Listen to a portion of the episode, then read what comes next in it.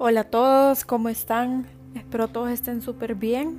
Bienvenidos a un nuevo episodio de Confesiones de un Corazón Imperfecto.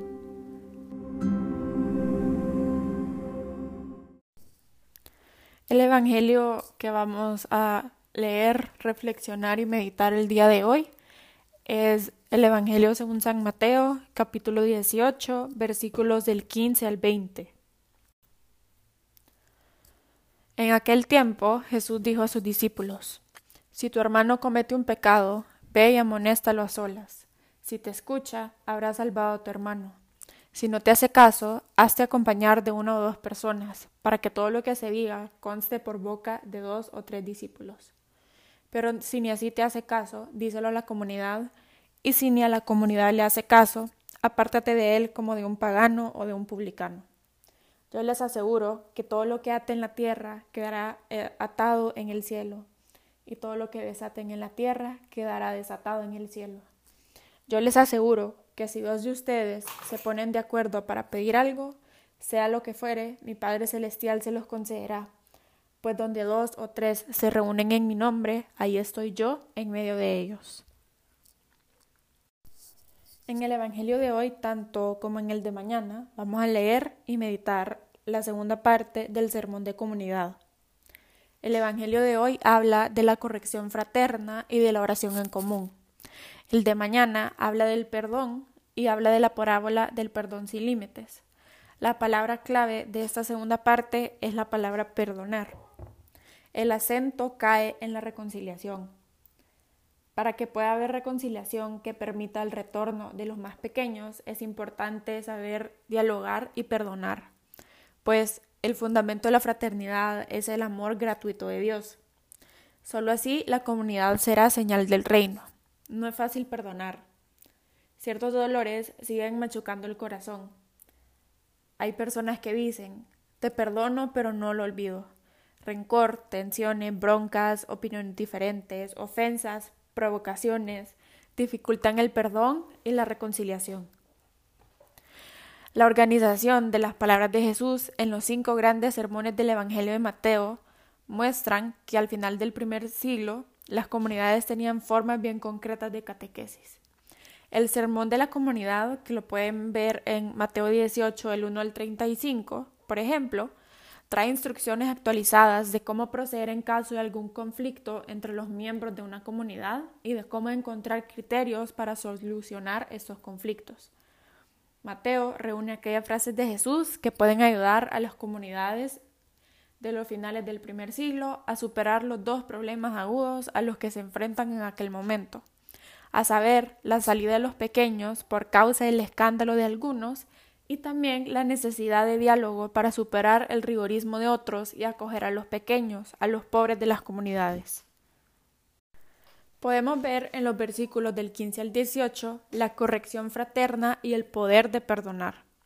Estos versículos traen normas simples de cómo proceder en caso de conflicto en la comunidad. Si un hermano o una hermana pecan, esto es, si hubiera un comportamiento no acorde a esta vida de comunidad, no se debe inmediatamente denunciarlo. Primero, tratemos de ponernos en los zapatos del otro. Si esto no diera resultado, llevemos a dos o tres personas de la comunidad para ver si se consigue algún resultado. Solo en algún caso extremo hay que llevar el problema a toda la comunidad.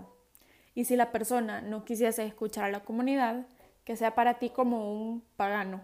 Esto es, como alguien que ya no forma parte de una comunidad. No es que tú estás excluyendo, pero es la persona, ella misma, la que se está excluyendo. La comunidad reunida apenas constata y ratifica la exclusión. La gracia de poder perdonar y reconciliar en nombre de Dios fue dada a Pedro en Mateo 16, 19, a los apóstoles en Juan 20, 23 y aquí en el Sermón de la Comunidad a la comunidad misma, Mateo 18, 18. Esto revela la importancia de las decisiones de la comunidad con relación a sus miembros.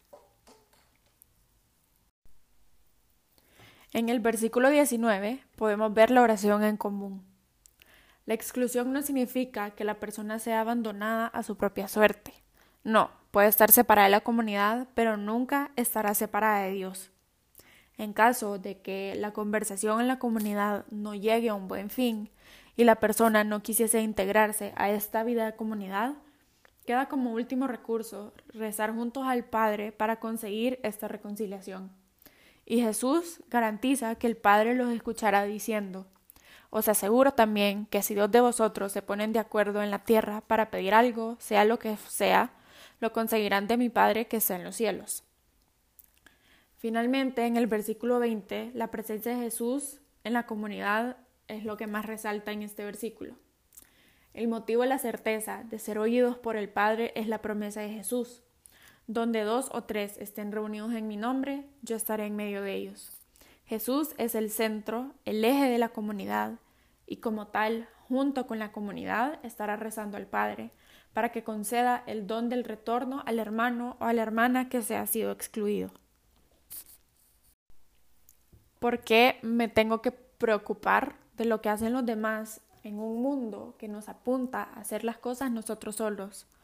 A preocuparnos de nuestros asuntos, sobre todo lo demás, y a comprometernos con nadie más que nosotros.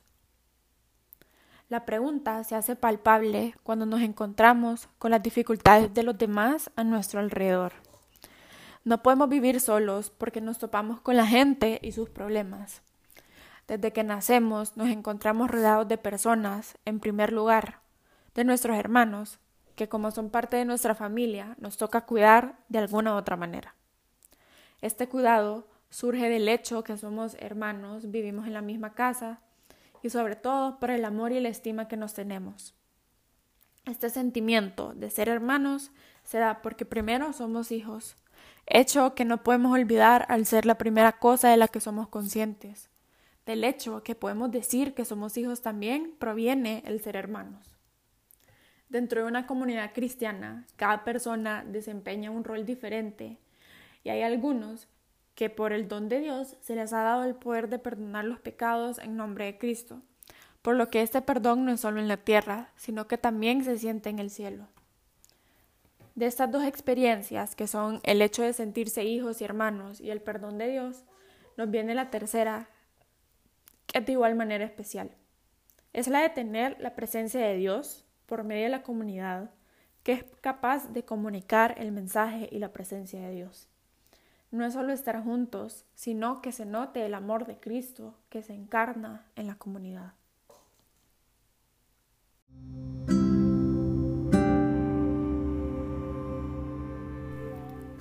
¿Por qué será tan difícil perdonar a aquellas personas que nos han lastimado? En nuestra comunidad hay espacio para la reconciliación. ¿De qué manera? Ahí donde dos o tres estén reunidos en mi nombre, yo estaré en medio de ellos. ¿Qué significa este texto para mí ahora?